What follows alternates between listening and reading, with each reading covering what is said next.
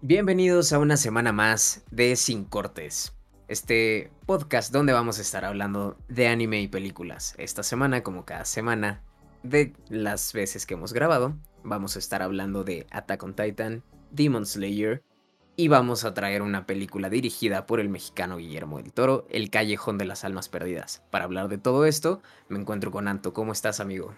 Es correcto, amigo. Muy bien, muy bien. Este, pues contento con lo que he visto esta semana, amigo. En cuanto a animes, en cuanto a película, me ha parecido algo pues bastante bueno, bastante entretenido, muchas cosas de qué hablar. Eh, tanto los dos animes, voy a comentar un detalle que no me gustó en el, en el anime de Kimetsu no Yaiba, ¿vale? Que entiendo la razón, entiendo por qué lo hicieron así me parece una razón justificada, pero a pesar de eso, pues no coincido del todo con esa decisión. Pero antes de llegar a Kimetsu no Yaiba, vamos a empezar hablando de Shingeki no Kyojin, el capítulo número 4, donde literal comenzamos esta, este capítulo pues ya con los recuerdos del papá de Eren. Y sé que diciéndole a Eren, te voy a mostrar cómo tu papá pues no era tan buena persona y cómo te corrompió y cómo te hizo lo que actualmente eres y cómo él es el responsable de todas las desgracias que se han estado generando actualmente. Pero realmente conforme va avanzando el capítulo amigo, vemos que esto no es así que mientras más vemos del papá de Eren, más nos damos cuenta que él era una buena persona, que él tenía la intención de, pues a lo mejor, eh, retirarse, eh, dejar la misión a medias, eh, continuar con su familia, crecer con su familia, ver a su hijo crecer y pues el tiempo que tuviera de vida después de, haber consumido al, al titán, el atacante, ¿no? Y pues también información importante en el cual nos enteramos ya realmente de, las habilidades de este titán, amigo mío. Sí, es las habilidades que nos tenían ocultas de. Pues del titán de ataque, del que le da nombre a la serie, ¿no? Del Shingeki no Kyojin. Y bastante interesante su habilidad. No es cualquier cosita. Este vínculo que tiene con sus portadores pasados y sus portadores futuros es una habilidad que no es para nada chiquita. Yo creo que eso hace que se vuelva roto el, el titán de ataque. Anteriormente, yo creo que mi titán favorito había sido el titán martillo. Es una chulada porque aparte en diseño es excelente. Pero esta habilidad, ¿qué onda? Está, está muy cañón. Y está muy bien hecho que nos lo pongan ahorita justamente para desarrollarnos esto que cuentas, ¿no? Darnos pie a saber qué onda con el papá de Eren, ¿no? Y también ver que Eren no es la persona que pensábamos que iba a ser cuando empezamos a ver este anime. No es una persona muy heroica, al menos hasta este momento. Yo voy a hacer hincapié como cada semana, yo no he leído el manga, no sé para dónde va. Anto ya lo leyó, entonces tiene un poquito más de idea de todo esto, o más bien ya no le sorprende. Yo sí voy un poquito como al día sorprendiéndome de qué va pasando. Pero sí, yo le digo a los que nos estén escuchando, si ustedes llegaron a pensar en Death Note que Light se vuelve un hijo de la fregada, bueno, Light es nada. Light es nada a comparación de Eren prácticamente por lo que vemos en este capítulo. ¿No lo crees, amigo?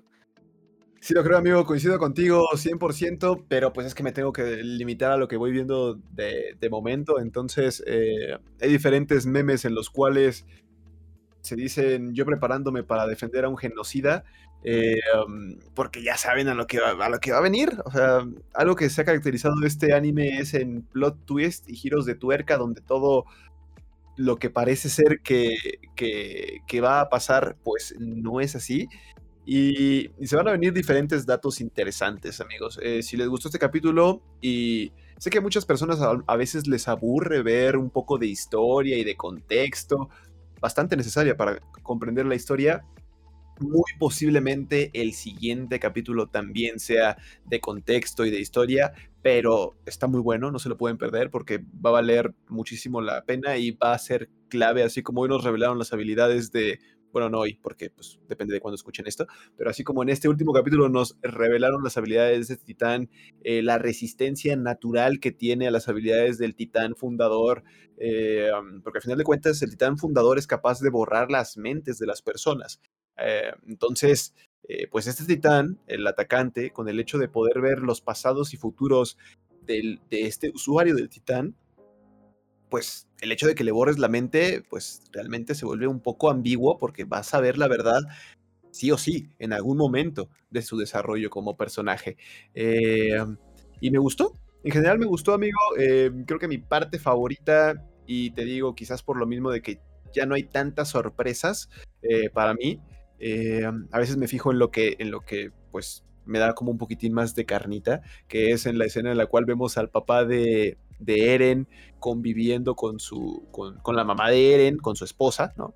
Y, ya con mi casa, y pues prácticamente mi casa balconea a Eren diciéndole a su familia que Eren tiene pensado pues enlistarse para salir de los muros y, y pues conocer otros lados, etcétera, y el papá de Eren se termina yendo y la mamá le dice, oye, no te vayas, antes que nada, pues convence a tu hijo de que pues se deshaga de estas ideas que, que pues lo ponen en riesgo, lo ponen en peligro. Y el papá le dice algo, pues una frase que se me quedó un poquitín que dice, las personas no son seres que se deban de convencer. Y se va, ¿no?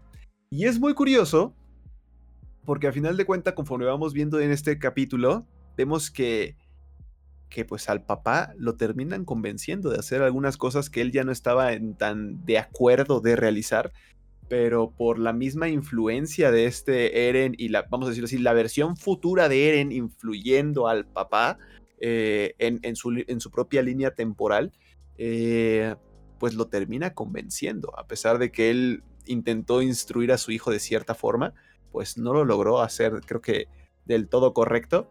Y, pues para mí es una de las escenas que valen la pena, amigo, que tienen carnita y que, y que me gusta esa contradicción y contraste en el capítulo que vimos, eh, en este último capítulo, mejor dicho, de, de Shingeki.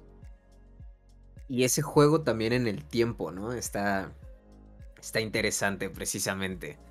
A mí creo que lo que me gustó, digo, tú ahorita ya dijiste una frase del capítulo que te gustó mucho, a mí también hubo una, una frase que me gustó mucho en este, en este episodio, y es cuando Eren dice, si tratas de arrebatarme mi libertad, voy a arrebatarte primero tu libertad. Se me hizo una joya, se me hizo, o sea, vaya, es una frase 100% egoísta, ¿no? Pero justamente nos están presentando así a Eren. Aquí sabes que va a ser soberbio, que no se va a dejar de nada y que él va por su objetivo en definitiva y no se va a doblegar ante nadie. Coincido, amigo. Y pues el capítulo termina bastante bonito termina, o sea, bonito y con suspenso. O sea, es como las dos caras de la moneda. termina bonito porque, pues, el papá de Eren ve a Seke, su otro hijo, su primogénito, vamos a decirlo así. Este, ya lo logra ver frente a él. Y, pues prácticamente lo abraza, le pide disculpas, sabe que, sabe que fue un mal padre, sabe que debió haber convivido más con él, que debió haber jugado más con él, sabe que tuvo que haber estado ahí, ¿no? Para él, simplemente. Y, pues por los objetivos que en ese tiempo tenía el papá, pues simplemente no lo hizo. Y pues sé que desarrolló todo lo que tuvo que desarrollar, ¿no? O sea, el, personaje creció con naturalidad, pero a final de cuentas sé que pues no sabía lo que el papá de Eren sabía, ¿no? Y este... Y después tenemos el contraste en el cual vemos a Eren pues decidido a, lo que sea que vaya a hacer y, a la influencia que planee general en el mundo. Pero me gustó. Sé que llorando, como aceptando las disculpas y como, como que tranquilizando el alma de decir, ay, pues, muchas gracias por pedirme disculpas, que la verdad es que sí lo necesitaba.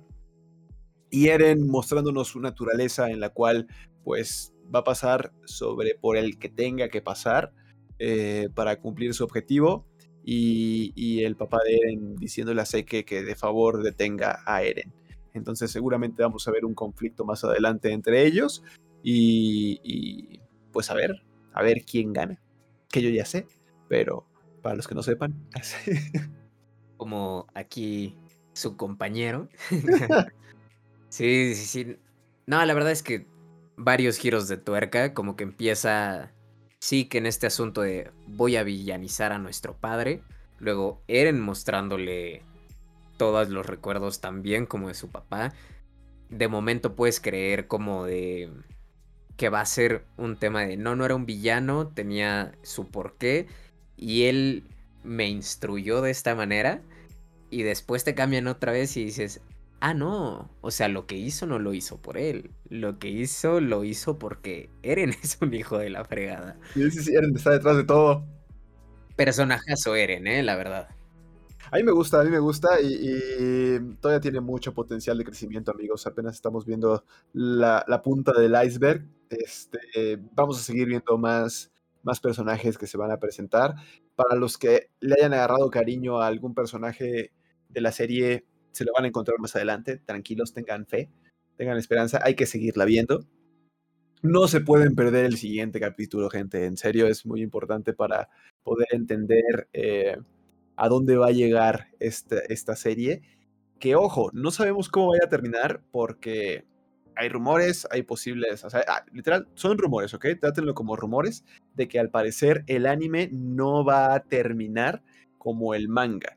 Que los que ya leyeron el manga saben que podrían acabar de dos opciones, ¿no? Pros y contras en cada una de esas dos opciones. Eh, no, es porque, no es porque, vamos a decirlo así, no es porque tenga dos finales el manga, pero podemos decir, lo que quiero decir es que pueden decidir dónde terminar. Si terminan en la primera opción o siguen contando un poquitín más y terminan en lo último que hemos visto del manga o el anime da una nueva propuesta. Son rumores, repito, nada confirmado al final de cuentas, lo sabremos cuando lo veamos, así de sencillo. El ratito vamos a tener como estilo Nier Automata, ¿no? Finales de la A a la Z. los importantes son los primeros cinco, los demás son misiones alternas. Muy posiblemente. Es que. Ay, ahí. Cuando acabó el manga, mucha gente no le gustó el final por, por temas que ya entenderán. Lo verán, lo verán ustedes. ¿Para qué? ¿Para qué? Ustedes tranquilos. ¿Para qué nos adelantamos? En unas semanitas llegaremos a hablar de, ya estamos acabando. Mientras tanto, lo que sí se puede hablar es sí, Kimetsu no Yaiba. Es correcto, ¿no? Vámonos para allá, amigo. Capítulo número 9. Estamos en la recta final. Creo que dos capítulos más se vienen. Al parecer terminamos en el capítulo 11. Al parecer. Entonces, pues. Voy a empezar con lo que no me gustó, amigo, porque va muy de la mano con la cantidad de capítulos que nos quedan y, y ahí va. Ok. En este capítulo vemos otra vez flashbacks de, de Usui, ¿no? Entonces, ¿qué les voy a decir? Me gusta mucho este personaje, o sea, el tema es que nos queda poco tiempo, el tema es que me están dando flashbacks que creo que se pueden ahorrar y voy a decir cuál. El primer flashback que tenemos es cuando Usui está honrando a sus muertos, come con sus esposas, tiene escenas ahí como de humor y románticas con pétalos cayendo en la cabeza alguna de ellas. Está bien, funciona, ¿vale? Me gusta esa escena. Pero luego, más adelante, tenemos un segundo flashback en donde vemos que Usui y una de sus esposas le dice, ¿sabes qué? Pues cuando matemos a una de las lunas, ya nos retiramos. O sea, ya ahí, matamos una luna y, vámonos a vivir nuestra vida lo que pues nos toque, ¿no? Siento que ese segundo flashback sobra un poco. Lo pudieron haber metido en el primer flashback, en donde Tengen Usui dice, que él está casi seguro que cuando muera va a ir al infierno. Entonces ahí puedes decir, bueno, mete el tema donde, ok, si piensas que vas a ir al infierno cuando llegues a morir, eh, pues cuando matemos a una luna, nos retiramos e intentamos vivir pues nuestra vida completamente, ¿no? Entonces, mi crítica va más alineada al tema de nos pudieron haber ahorrado minutos para darnos un poquito más de historia porque no hemos visto aún la historia de, de la luna en sí. No hemos visto la historia de, de Yutaro ni de Daki, ¿no? Hemos tenido pequeños flashbacks, digo, pequeños destellos, mejor dicho, donde podemos medio intuirlo, pero no tenemos la historia en sí de lo que no, les puedo decir, vale la pena, es de calidad y, y pues no me la han dado aún y nos estamos quedando sin tiempo, gente. Nos quedamos sin tiempo. En efecto, ese es el, ese es el pequeño riesgo, ¿no? De que nos vayamos a quedar sin, sin tiempo porque hay cosas todavía que contar. La historia de Daki y Yutaro es bastante, bastante buena y creo que no nos gustaría a nadie de los que hemos leído el manga.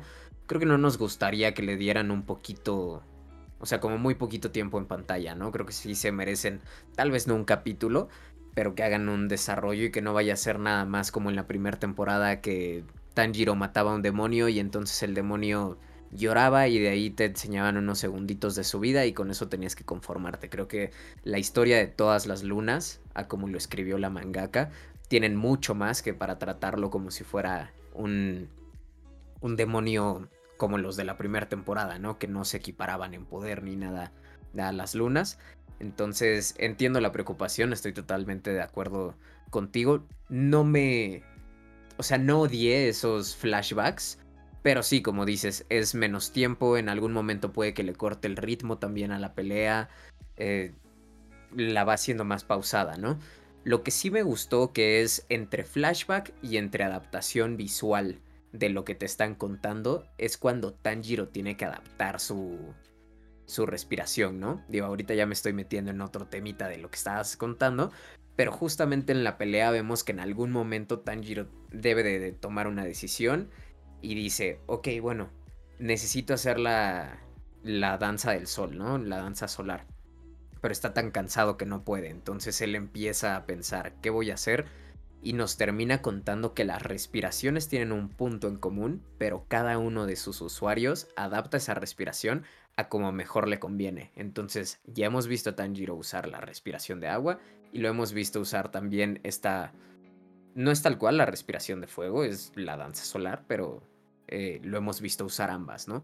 Entonces, hacer un mix para darle más poder a su respiración de agua y no cansarse tanto como cuando está haciendo la otra, se me hizo una cosa joya y el recurso que, que tienen, que son, o sea, son segunditos, creo que no llega ni siquiera al minuto, tal vez sí, pero es corto.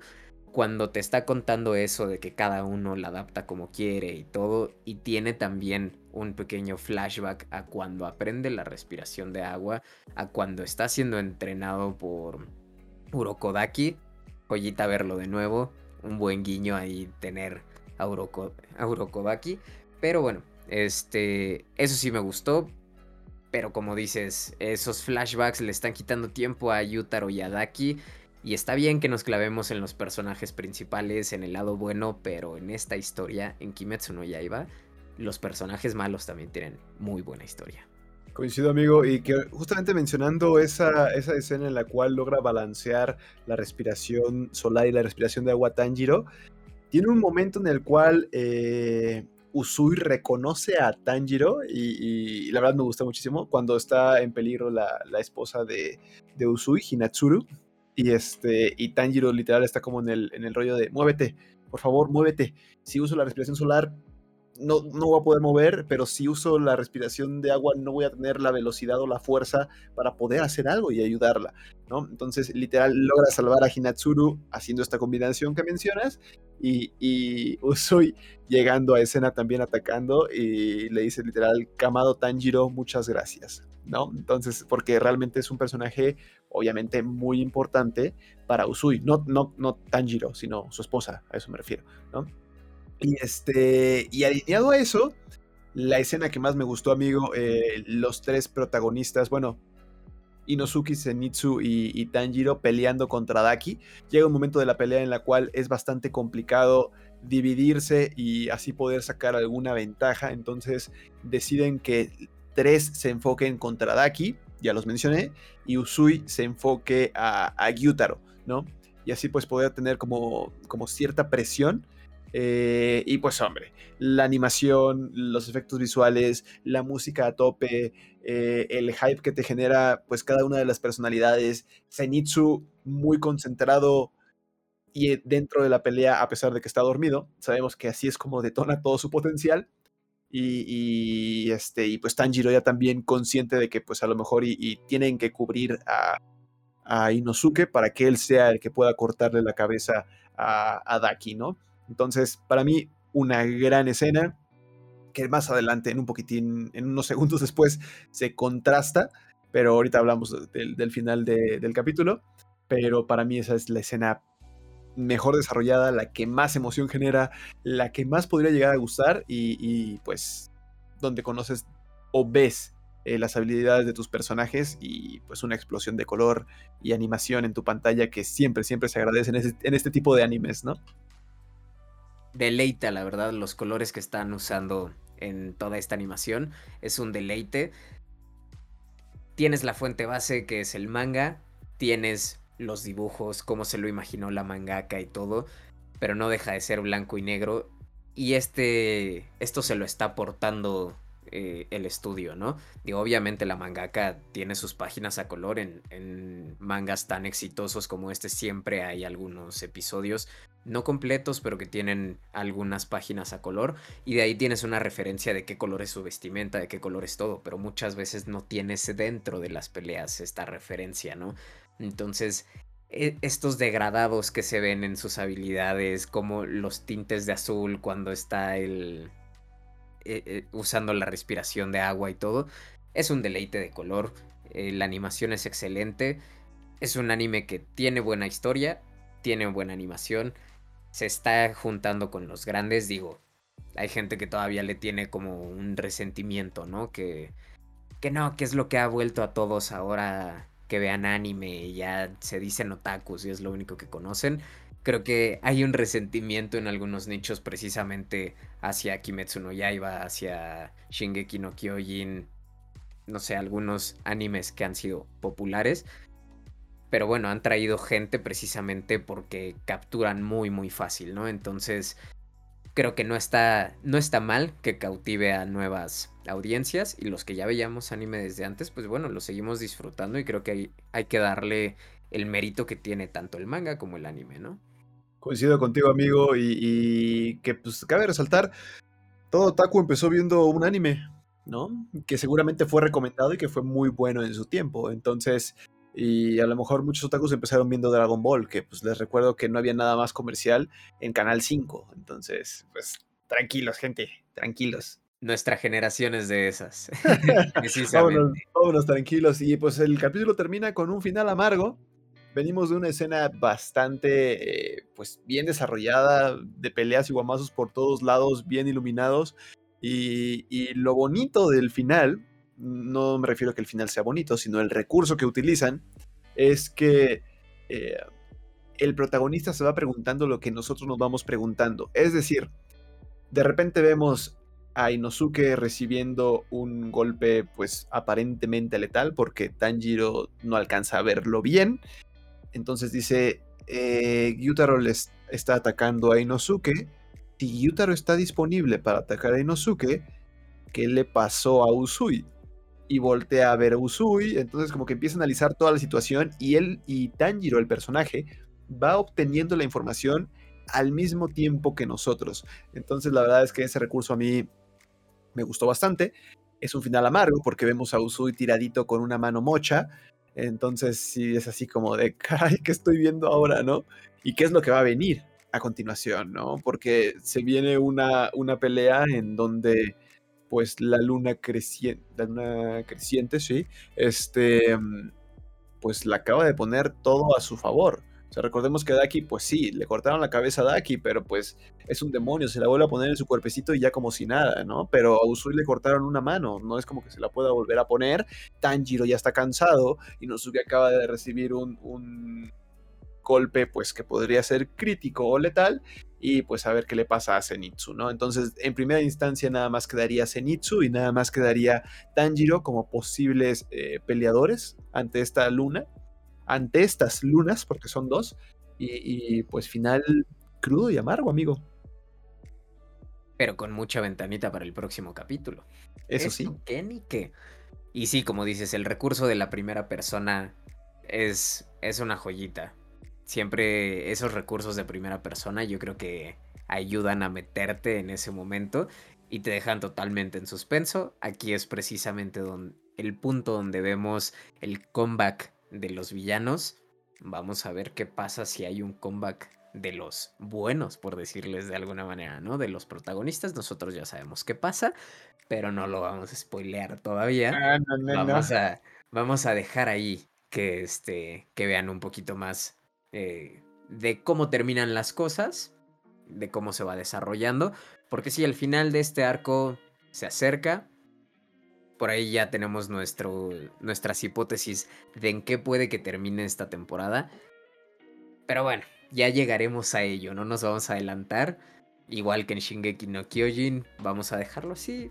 Vamos a hablar de más cosas. ¿Es correcto? Pero si no han visto el capítulo, digo, perdón por los spoilers que ya se comieron, pero si ya lo vieron, creo que van a estar un poquito de acuerdo.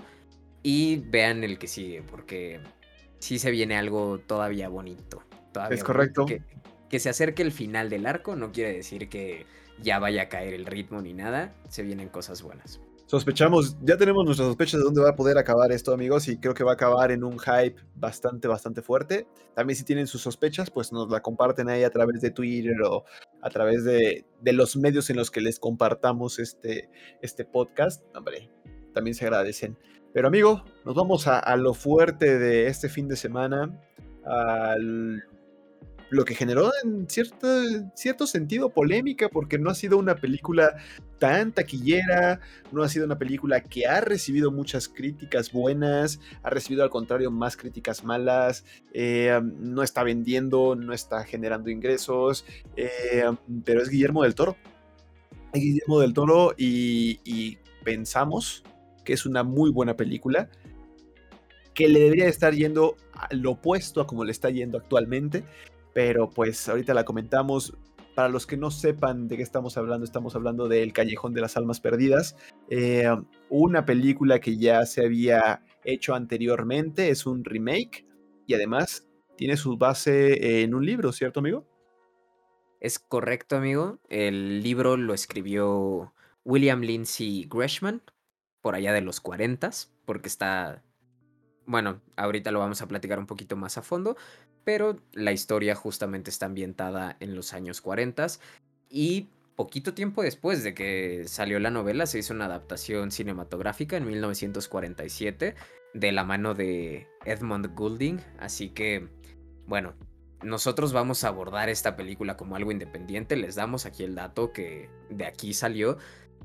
Ambos estamos igual, no hemos leído el libro, no hemos visto la película de los 40, entonces todas las opiniones que demos va a ser en específico de esto, si llega a haber alguna diferencia que a alguien no le pareció porque es conocedor de la fuente original o, o es un purista del cine que prefiere la primera adaptación, digo, totalmente, totalmente respetable. Nosotros vamos a hablar en específico del trabajo de Guillermo del Toro, del reparto, que es excelente el reparto de esta película.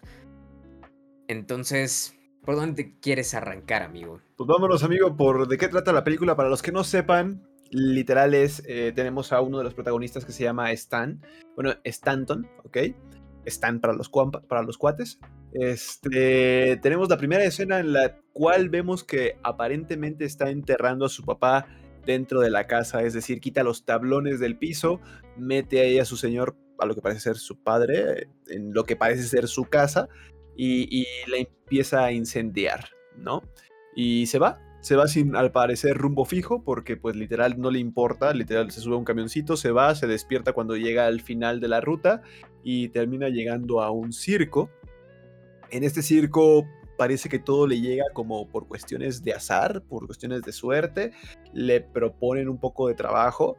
Eh, literal, ahí el personaje que se llama Bruno le, le, dice, ¿sabes qué? Necesitamos manos, ¿qué onda? Te pagamos una lana si nos ayudas y pues ya después te vas. Luego conoce a Clem, que parece ser que es como el que administra el circo, como el, el jefe ahí, ¿no? Y, este, y le dice, pues mira, te compro tu radio, que lleva ahí una radio con él, y dice, te compro tu radio y, y, pues también si nos ayudas y eso, pues también te podemos ofrecer pues comida y, pues que estés con nosotros. Entonces en un principio como que todo va generando en cuestión de suerte.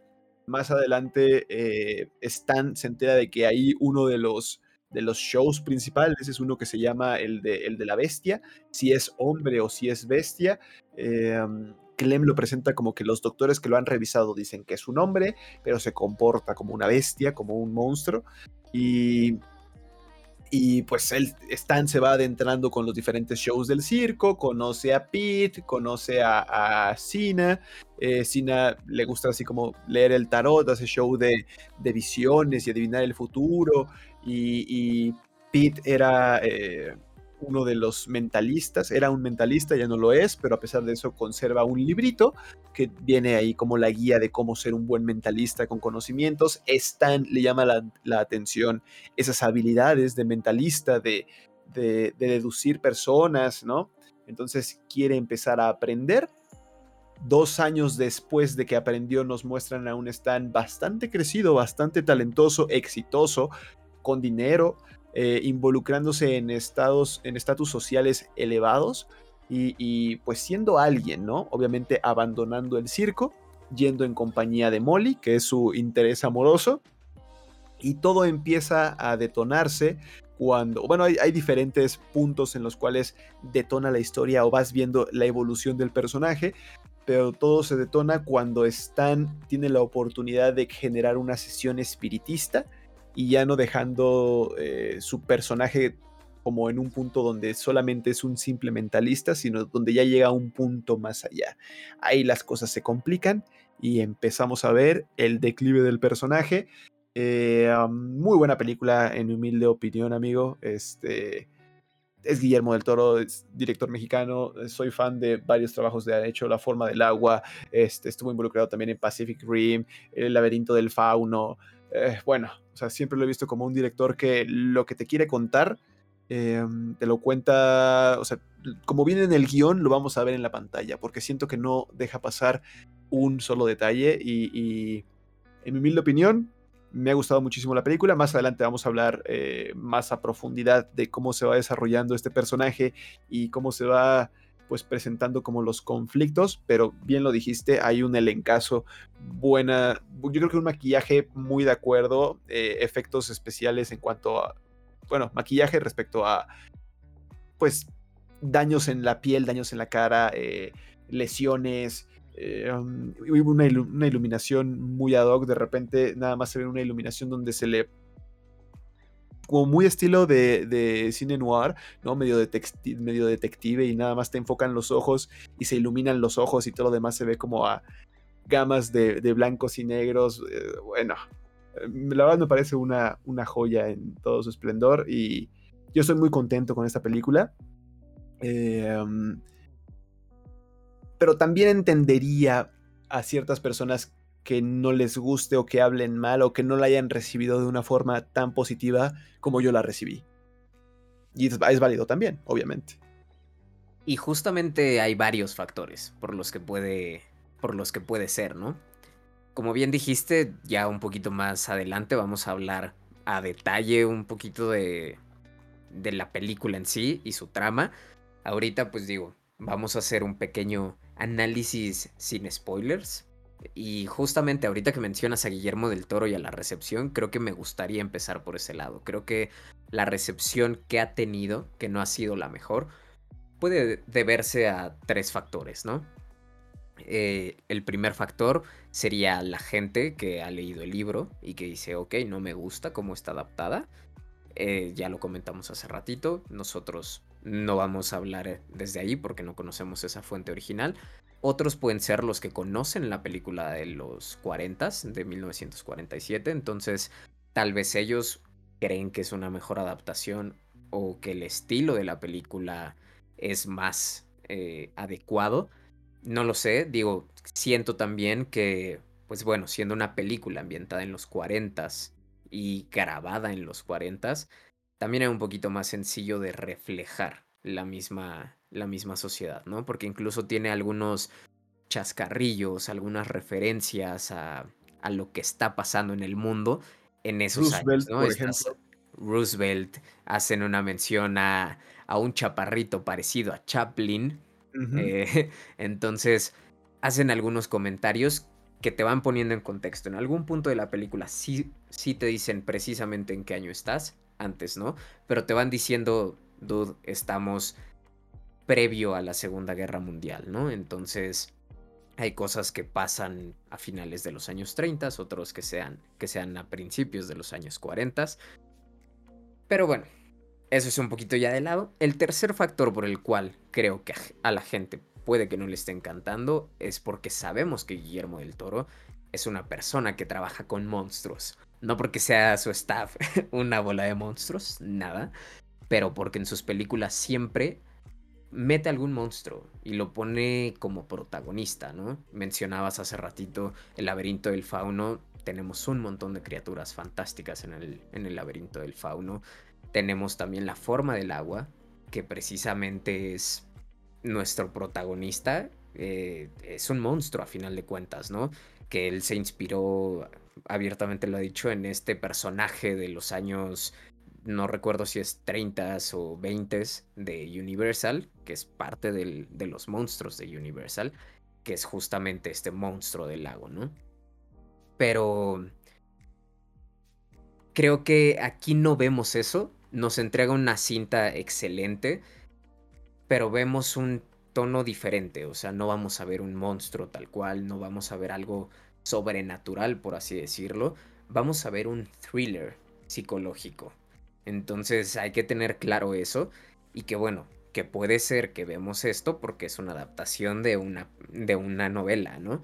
No es tal cual algo que escribió Guillermo del Toro como ha tenido en otras entregas, ¿no? Que tiene más control de lo que está haciendo precisamente por la libertad, ¿no? Aquí está adaptando algo que ya existía, pero en general es excelente. El elenco me parece fenomenal. Creo que no hay una actuación que diga sabes que esa actuación estuvo mal.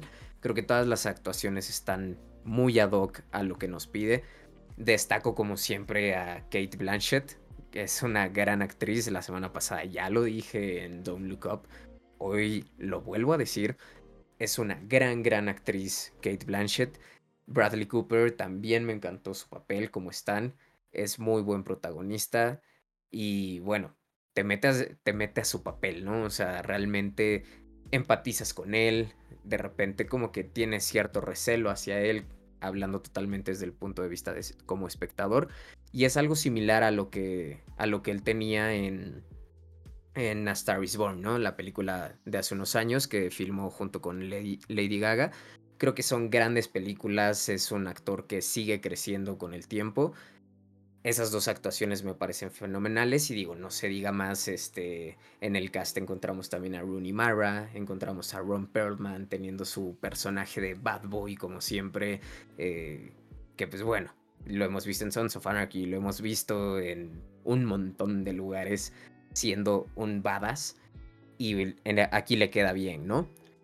Tony Colette, amigo, también sale ahí, ¿eh? No sé si, no sé si ubicas a Tony Colette, pero salió en la película de Hereditario. Ah, sí, claro, sí, claro. La, mamá, Tony Col bueno, en Hereditary era la mamá y aquí es esta Sina, ¿no? Precisamente. Correcto. Que la verdad, no lo sé mal, pero o sea, en Hereditario es un papel increíble, lo hace extremadamente bien. Aquí, pues, técnicamente creo que es un papel relativamente fácil para ella, o sea, se ve que no le costó muchísimo. William Dafoe también sale. William Dafoe, otro señor enorme, digo, todos los matices que tiene dentro de su actuación. Lo hemos visto desde películas eh, de, Marvel, o sea, lo vimos en, en las primeras de Spider-Man, siendo el Duende Verde, bueno, en la primera en específico. Y lo hemos visto también por otro lado actuando para películas de Lars von Trier, que no hay nada en común. Entonces, la gama que tiene, todos los matices que él maneja dentro de su actuación es excelente. Aquí no queda de ver nada absolutamente nada, le da mucho, mucho peso precisamente a su personaje a través de, su actuación. Entonces, el cast es simplemente excelente, amigo. Me gusta, amigo, coincido. En cuanto a la historia, eh, fíjate, yo la vi bien. Voy a, voy a poner una como pequeña referencia para, ejemplificar lo que quiero decir. Eh, es una historia predecible, o sea, realmente no es que, que, sea el final sorpresa que nadie veía venir cualquiera que esté viendo la película es de, mm, ya sé por dónde va a acabar, ya sé a dónde va a desembocar esto, luego vamos a hablar de, ello más adelante también. Em, pero lo que sí me interesa y me importa es, eh, va este ejemplo. Cuando eres pequeño te cuentan la historia de Caperucita Roja y ya te la sabes, ya sabes cómo va la historia de Caperucita Roja, pero cada vez que te la cuentan, lo bonito es lo que le va sumando la persona que te lo contó o cómo te lo cuenta o cómo van desarrollando ciertos personajes o detalles que van sumando, ¿ok? Así me sentí cuando vi esta película. Es decir, estaba viendo esta película y era como un, ya sé de qué va a tratar, ya sé a qué vas a llevar esto, pero la forma en la que me estás contando esto es lo que me está gustando, cómo lo estás haciendo. Este, no es un secreto, están, pues, digamos que sube muy rápido, pues sabemos que una subida rápida puede llevarte a una bajada aún más rápida, ¿no? Entonces, este, sabemos que Stan va a acabar mal, eh, de una o de diferentes formas, em, pero la forma en la que Guillermo del Toro, del Toro perdón, te va narrando toda la historia, a mí es lo que me gustó. Sé que es una historia que a lo mejor muchos van a decir que es un tanto tediosa o un poco lenta o pasa muy poco, pero realmente siento que te va sumando de poco en poquito, como que siento que va subiendo el volumen de una forma gradual, porque siempre estás como en el tema de mm, ya va a llegar al límite. después de esto lo atrapan. Mm, no, después de esto ya no la cuentan de aquí no sé cómo va a salir, seguramente no sale. Y siempre el protagonista va logrando escapar, siempre va logrando salirse con la suya, eh, hasta que llega en un punto donde, donde ya no hay más, ¿ok? El protagonista conoce a Kate Blanchett, que es la, la doctora Lilith, y cuando llega a conocer a este personaje, es aquí donde empezamos a ver diferentes perspectivas de poder, ¿no? Están eh, como protagonista lo que él ve como poder es el poder adquisitivo, el tener dinero, el, ser poderoso monetariamente hablando y empezar a, codearse con gente que también es poderosa económicamente hablando, ¿no? Pero Kate Blanchett, como la doctora Lilith, eh, al parecer no le interesa ese poder de dinero. Em, ella tiene otro interés que más adelante lo vemos. Hay una jugada, sabemos que Kate Blanchett va a terminar haciendo una jugada donde traiciona a Stan y cuando se realiza esta jugada vemos que, que su principal motivación no era el dinero, sino lo que ella veía como poder era el conocimiento. El saber de las debilidades de los demás, el saber eh, los puntos vulnerables, era lo que a ella le gustaba. Y era lo que pues donde sentía que tenía esa, ese as bajo la manga. Tanto que pues creo que la mayoría de sus pacientes o los pacientes que ella consideraba importante los guardaba en un gabinete bien organizadito dentro de su propia oficina, ¿no?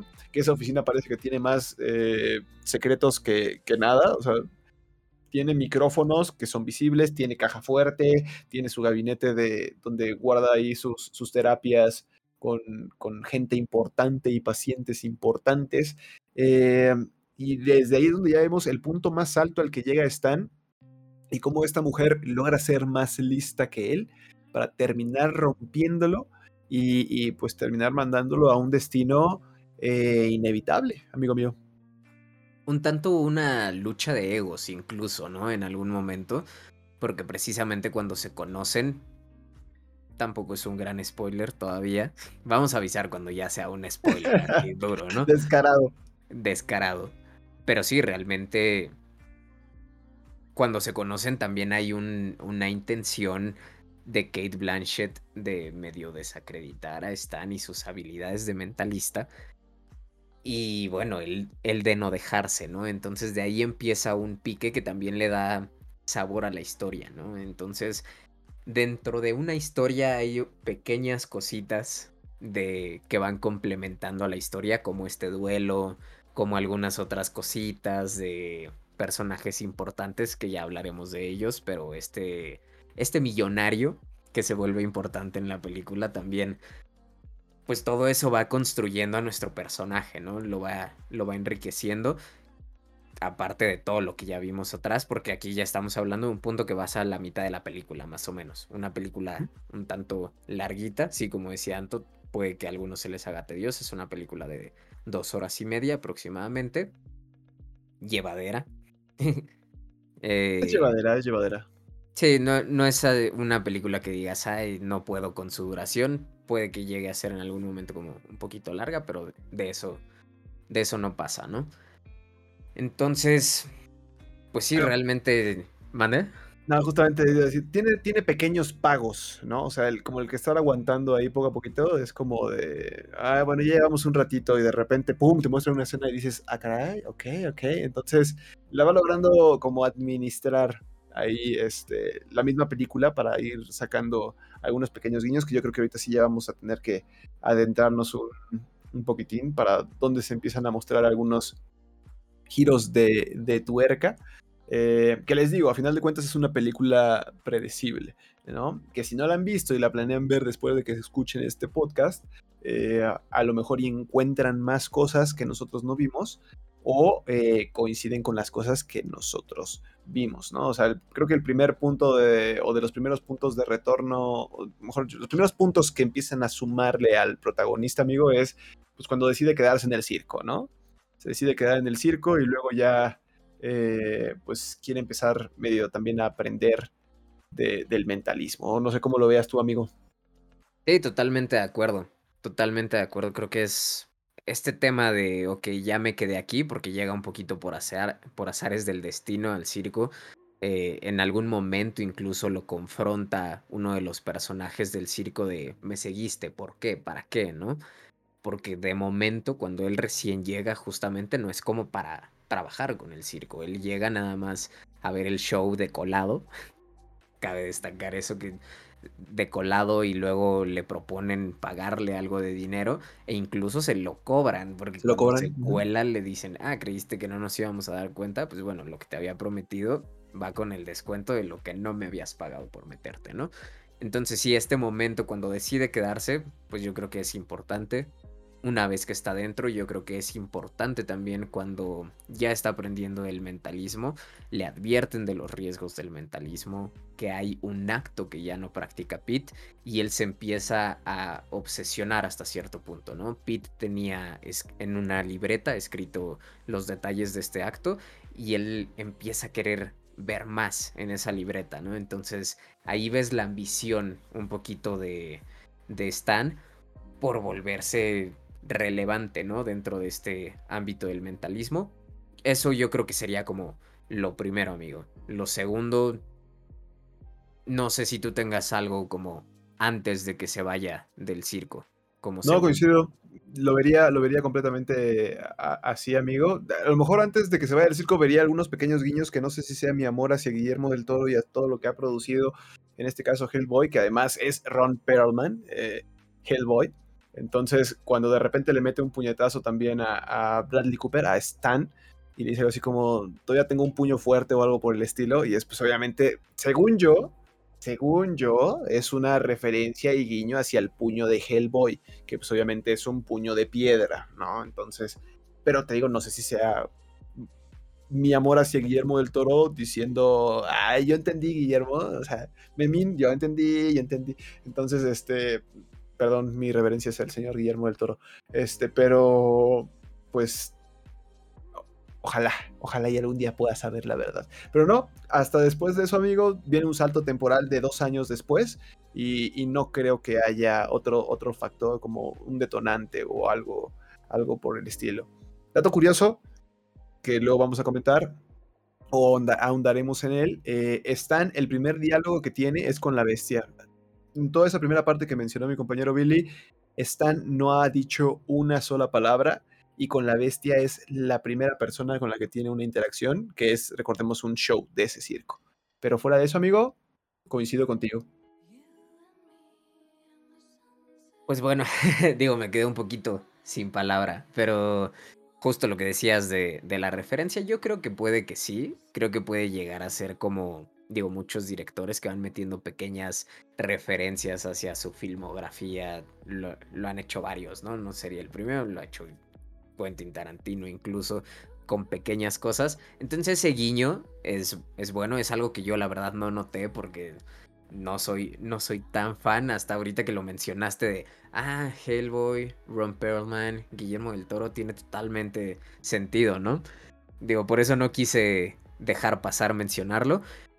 Pero ya regresando al tema de la película, justamente cuando dices de este brinco de dos años, vemos que este Stan ya está con Molly, que es su pareja, el personaje Rooney Mara, no lo mencionamos eh, tal vez ahorita, pero bueno, terminan siendo pareja cuando están en el circo, se van de, del circo ellos dos porque Stan le dice que él tiene un, un show que puede hacerlos quedarse en los mejores hoteles de todo Norteamérica y tener un montón de dinero y todo, ¿no?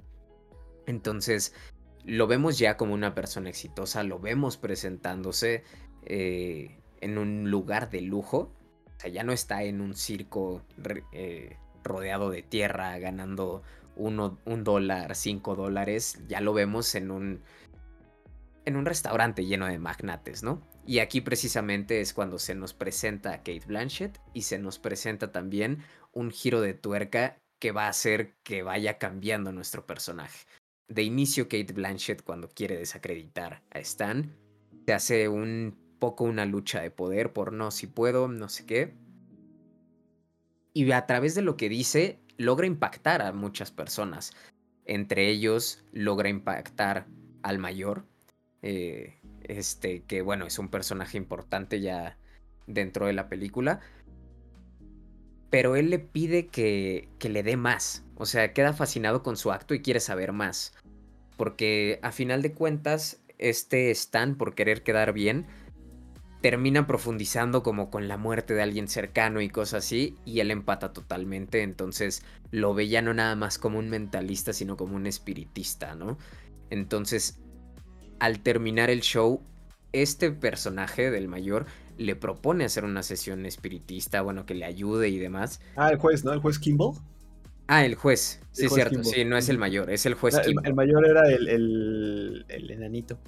Es cierto, sí, me, fui por me fui totalmente, sí, no, es, es el, el juez Kimball quien, quien le propone hacer su, su sesión espiritista y ante los riesgos que ya existían, ante advertencia de que no debía hacerlo, él dice, ok, va, lo hago, ¿no? Entonces aquí ya vemos cómo va a cambiar. de Molly también, ¿eh?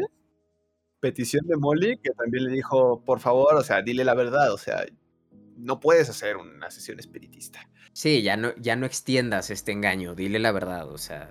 Y él no, o sea, él está engolosinado con ese poder que, como ya mencionaste hace ratito, es monetario, ¿no? Él ve un área de oportunidad y se deja ir. Entonces creo que ese sería el segundo punto bastante importante donde veo que, que da un giro de tuerca, amigo. Coincido, amigo, coincido. Y más adelante yo creo que pondría cuando, sí, bueno, Sina, el mayor, que es el enanito, este, ahora Bruno, ahora sí, van a visitar a, Molly, porque Molly les habla, ¿no? Y es como, los extraño mucho, etcétera, ¿no? Pues van a visitarla y, y Sina ya llevando a un grado muchísimo más adelante la película, porque hace una sesión espiritista Stan con el señor Kimball y su esposa, eh, y pues ellos le hablan de otra, de otra persona que es Ezra Grindle, creo que se llama, sea, su apellido, y, este, y esa otra persona es como lo más poderoso de lo más poderoso que puede llegar a conocer Stan, entonces Ezra le dice, después de ciertas pruebas, le dice Ezra, pues quiero una sesión espiritista, entonces Sina se entera cuando va a visitar a Molly y, pues Sina le dice a, Stan, no hagas esta sesión espiritista. Stan se saca de onda y le dice, Molly te contó, le dice, no, no, no, pero pues no la hagas.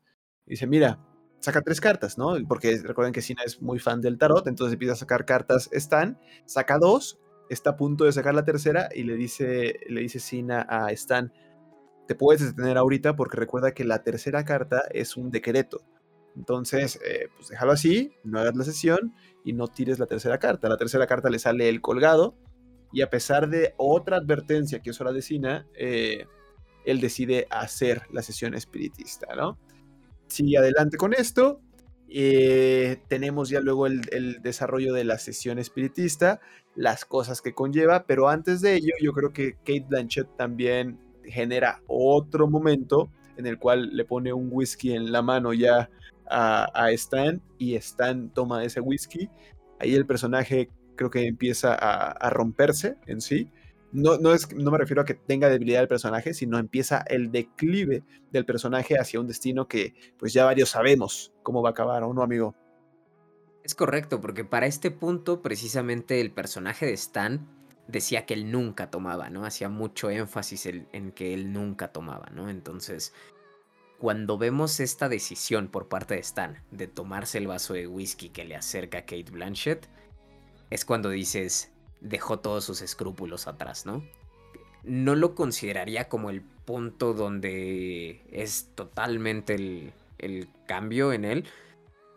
Es el detonante, vaya. yo creo que todos estos giros de tuerca que hemos ido diciendo, precisamente son como pequeñas cositas que van eh, desarrollando al personaje realmente, lo van manteniendo vivo, lo van alimentando. Y es gradual, o sea, su cambio es gradual, pero aquí es justamente en un vaso de whisky, un close-up a él tomándose ese vaso de whisky, diciéndote, aquí ya él Stan que tal vez tú creías que podía haber regresado al, al lado bueno del camino, ya no lo vas a ver. O sea, dejó todo atrás, esta decisión va a marcar que esté dispuesto a hacer absolutamente de todo. Que de hecho, eso de todo es una escena que para mí me pareció un deleite. Involucra al actor Richard Jenkins, el personaje de Ezra Grindle, cuando en su jugada, pues Stan y Molly no sale del todo bien eh, Ezra se da cuenta de que Stan pues es un farsante, de que realmente no puede realizar sesiones espiritistas y pues con el afán de proteger a Molly, entre comillas, porque era más para protegerse a él, termina moliendo a golpes a, Ezra Grindle, que es aquí donde decimos que un maquillaje increíble de ver la nariz toda deshecha y el, rostro deshecho, y pues termina llegando el, el guarro, vamos a decirlo así, de Ezra, y pues también recibe una dotación de, las decisiones de Stan siendo atropellado, otro maquillaje hermoso de ver a, Stan en, el piso. Digo, de Stan en el piso, no, al, guarro en el piso. Este, y pues una joyita, ¿no? Ahí Molly es donde ya toca fondo, y aquí ya viene lo fuerte, amigos, ya vienen los spoilers y la decisión final. Molly toca fondo, abandona a Stan, eh, Stan empieza a huir, eh, pues en fin, ¿no? Ya vemos el, el, acabose del personaje, se sube a un tren, llega a ser pues vagabundo tal cual y, pues después de tocar fondo termina regresando a un circo a pedir trabajo. Que hay algo importante que debemos de mencionar. William Dafoe tiene un personaje eh, ahí que se llama Clem, ya lo hemos mencionado, pero Clem es la persona que le dice a Stan cómo es que corrompe a, las bestias, ¿no? A los seres humanos, a los vagabundos, para que toquen fondo, los corrompen para que se vuelvan en ese personaje de la bestia, dándoles alcohol con ciertas sustancias adictivas, opio, según si no mal recuerdo, y este, y, pues también ofreciéndoles comida, ¿no? Y medio orillándolos a decir, si no realizas un buen papel como una bestia, no vas a tener alcohol, no vas a tener techo, no vas a tener comida, eh, y pues volviéndose en algo que prácticamente ya no pueden rechazar.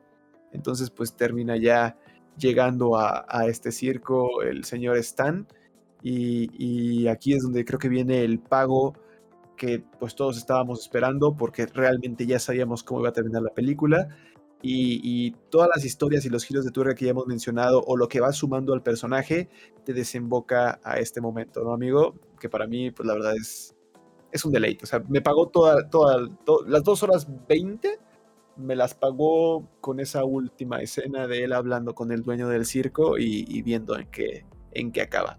Que ahorita profundizamos, pero lo haremos a la par. No, no, no, por favor, te dejo. No, no me hagas Te dejo decir la frase que, que te gustó, porque sí, es una gran frase del final. Entonces, dátelo y yo complemento nada más con un detallito después. Sí, me gustó. Eh, pues literal, el, dueño del circo en ese momento eh, le empieza a dar, o sea, literal, entra Stan, le dice, yo antes era un buen mentalista, tenía un show, hacía dos shows al día, me iba muy bien. Le dice el dueño del circo, vete de aquí, que apestas a orines, ¿no? Apestas y pues literal, salte, ¿no? pues están como que parece que se empieza a resignar, se va para atrás y el dueño del circo dice, ah, espera, tengo un trabajo que a lo mejor sí podrías realizar, digo, si te, si te interesa, ven, siéntate. Se sienta, saca una botella, se la sirve a, Stan, se la toma, le empieza a platicar que es un papel difícil de realizar, que no cualquiera puede, eh, pero piensa que lo puede realizar, que si se anima, le sirve otra copita, se la toma, y en ese momento Stan entiende de que su papel va a ser como la bestia del circo. Entonces Stan se ríe, sabe lo que le va a destinar y él dice que sí acepta, que él sabe que nació para ese papel, nació para ese trabajo. Y así se acaba. No vemos que Stan se convierta en la bestia en sí, pero ya sabemos a lo que va a desarrollar toda esta trama y es un deleite ver esa última escena. Muy buena actuación de Bradley Cooper, la verdad, muy buen close-up. Esa risa en, ya rozando la locura y, la aceptación, y resignación y entendiéndose a él mismo como una bestia desde el inicio es un deleite porque además en ese mismo momento nos van mostrando flashbacks en los que vemos que él odiaba a su papá, que el señor que le estaba enterrando lo dejó morir, eh, que realmente él nunca ha sido una buena persona, entonces en efecto, él nació para ser la bestia. Deleite, amigo. Una joya. Y justamente lo que dices de, de la risa es un gran, gran detalle porque aparte va combinado a se está resignando, pero aparte es como este lado, pues también está drogado, ¿no? O sea, le acaban de dar opio también. Y tiene como ese matiz justo como de puede que sea por el opio que se ríe, puede que sea porque ya sabe qué onda, porque pues, ya se lo habían contado, ¿no? Entonces desde un inicio se las puede oler hacia dónde va. Y con lo que yo quería complementar justamente el final es con un guiño, un detallito ahí que te revela desde antes que Stan va a terminar siendo el, el monstruo, la bestia, que es cuando escapa de, después de haber matado tanto a Ezra como a su guardaespaldas, va escapando, se sube a un tren y cuando se sube al tren para esconderse, el vato va borracho, va herido por una herida que le hizo la, la psicóloga, esta Kate Blanchett, y de repente se mete atrás de unas jaulas de gallinas, repleto de gallinas, porque hay que mencionar que la bestia o el monstruo se comía vivas a las gallinas, o bueno, las mataba al menos, no se ve que se las coma, pero las mataba y era parte del show. Entonces, en este momento ves que él se sube, que está escapando hacia donde sea, no le importa qué vaya a hacer, y justamente se mete a un vagón lleno de gallinas, mueve unas jaulas de gallinas, las pone otra vez para que se tape y entonces hacen una toma prácticamente cenital en la cual vemos a Stan tirado y hacia todo alrededor repleto de jaulas de gallinas, ¿no? Entonces lo vemos enjaulado, como tienen al personaje del monstruo, y aparte con los animales que le dan para alimentarse, entre comillas, ¿no? Entonces, desde ahí te dicen, él es, o sea, él va a ser, hacia allá va. Y luego te lo confirman, ¿no? Muy buen detalle, amigo. No, no, lo había analizado hasta ahorita que lo comentaste. Es de, sí, sí, sí, sí. ¿Tiene sentido? Lo veo con sentido. Pero sí, son, son el tipo de cosas que realmente hacen de esta película una joyita.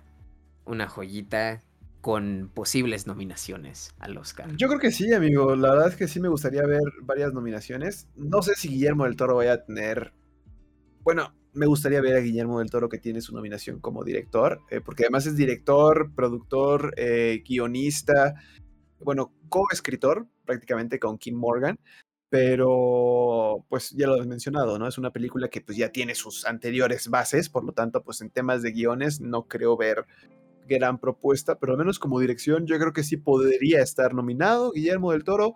No creo que se lleve el premio, para ser honestos, porque pues a pesar de que es una película de muy buena calidad, siento que puede haber propuestas muy interesantes también más adelante. Estamos en enero, finales de enero, entonces todavía queda mucha trayectoria en, en estos tiempos para poder ver otra propuesta. Pero pues al menos en actuaciones también hay potencial, amigo. Es correcto. En actuaciones veo potencial para una nominación para Bradley Cooper, una nominación para Kate Blanchett.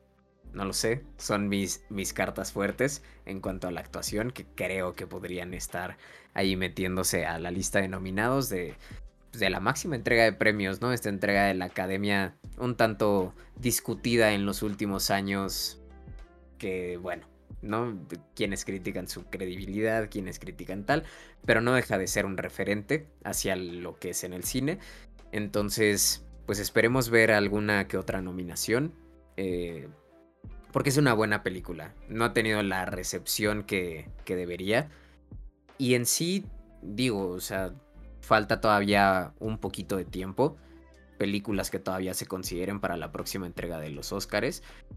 Pero también hacia el año pasado lo que vimos, creo que no hay eh, una película que cause tanto. Al menos que a mí me haya causado tanto, ¿no? Eh, Dune me gustó muchísimo, pero es una película que veo tal vez para nominación de, de, fotografía o cosas así. Es impactante la fotografía que tiene esa película pero no veo como tanta competencia en cuanto a actuaciones y cosas así como en esta, ¿no? está muy, muy completa la, esta película de, Guillermo del Toro. Y pues bueno, qué orgullo ver, como siempre, que Guillermo del Toro está haciendo cosas excelentes y poniendo el nombre del país en alto. Siempre de buena calidad. Y pues ojalá, ojalá que sí se logre presentar algo.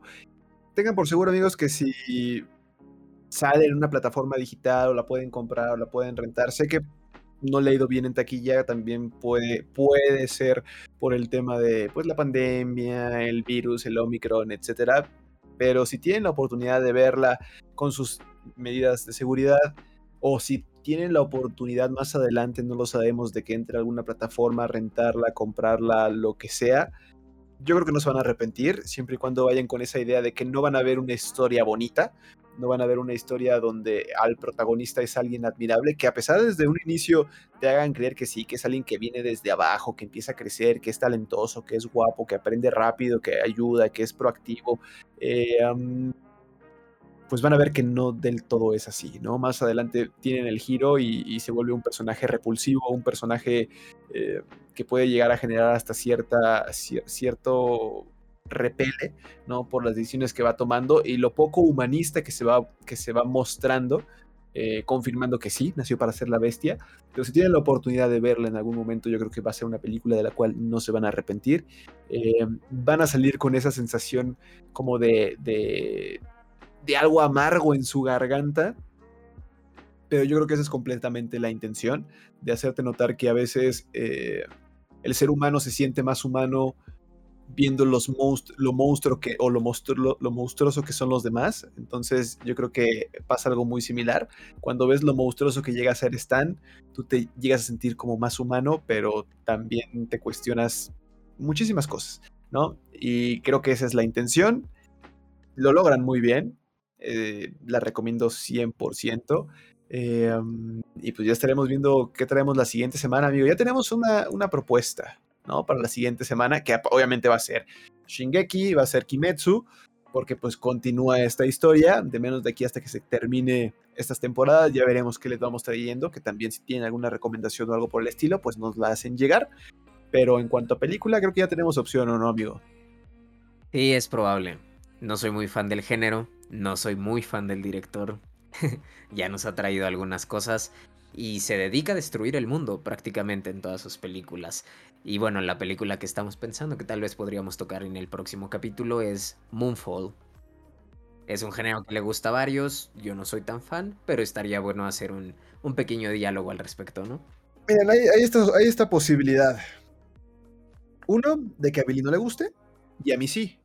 Lo cual estaría muy interesante porque podríamos contrastar opiniones. Eh, hay la posibilidad de que a Billy no le guste, y a mí tampoco, entonces le va a ir muy mal esta película. Muy, muy, muy mal. Eh, para los que no sepan, el director de Moonfall es del Día de Independencia, el día después del mañana, 2012, o sea, es de ese director, ¿no? Muy, muy acaboso todo y de destrucción. Pero los protagonistas, yo ya no los veo tanto como alto potencial, amigo, es Halle Berry y, prácticamente Patrick Wilson. Para los que no sepan quién es Patrick Wilson, es eh, el esposo de los que estuvo ahorita con la del conjuro y cosas por el estilo. Entonces ya van a saber quién es, quién es Patrick Wilson. No le veo mucho potencial a esta película, entonces ojalá y nos calle la boca a los dos y los digan, pensaban que iba a ser una mala película. Ah, pues mira la joyita que les traje y digamos, caray, nos equivocamos disculpen ustedes, pero les garantizamos de que si pues sale mal, pues también vamos a hablar lo que pensamos que está mal, lo que pensamos que está bien, porque seguramente en algún momento puede tener algo bueno. Eh, en primera instancia, lo que creo que puedes tener algo bueno es que la idea es literal, Moonfall, la luna se está cayendo en dirección hacia el planeta Tierra, ¿no? Entonces, vamos a ver eso, ¿no? Entonces, la idea no es mala. Algo diferente, ¿no? No es un meteorito, es la luna, pero ah, vamos a ver qué puede llegar a, a generar esto. Pero pues la estaremos comentando próximamente, amigo mío. Sin más por el momento, yo me despido pues muchísimas gracias a los que nos estuvieron acompañando, eh, a los que nos hagan llegar sus comentarios a través de diferentes redes sociales. Me encuentran en Twitter como arroba antotoral y en algunos streams de la plataforma moradita de Twitch como antotoral también, todo junto, ¿ok? Y, pues nada, gustoso de compartir otro, otro capítulo más de Sin Cortes con el, con el buen Billy y yo ya cedo micrófono. Recuerden hacernos llegar sus comentarios o tanto en contenido, tanto en lo que les gustó, si coinciden o no con nosotros, eh, y si también ya leyeron o vieron lo anterior de, El Callejón de las Almas Perdidas, pues también si tienen algo que, que, quieran aportarnos o compartirnos, pues adelante nos lo hacen llegar. Entonces yo me despido, muchísimas gracias a todos, mi nombre es Santo y pues los dejo con el buen Billy para terminar de despedir. Y sí, todos los comentarios son muy bien recibidos. Yo los espero en mis redes sociales si tienen algo que decir. Estoy como soy Billy the Kid en prácticamente cualquier plataforma, hasta en varios gamer tags. Eh, entonces, pues bueno, dicho eso, nos vemos la próxima semana. Cuídense mucho. Esperemos que tengan una excelente semana. Bye bye. Bye bye.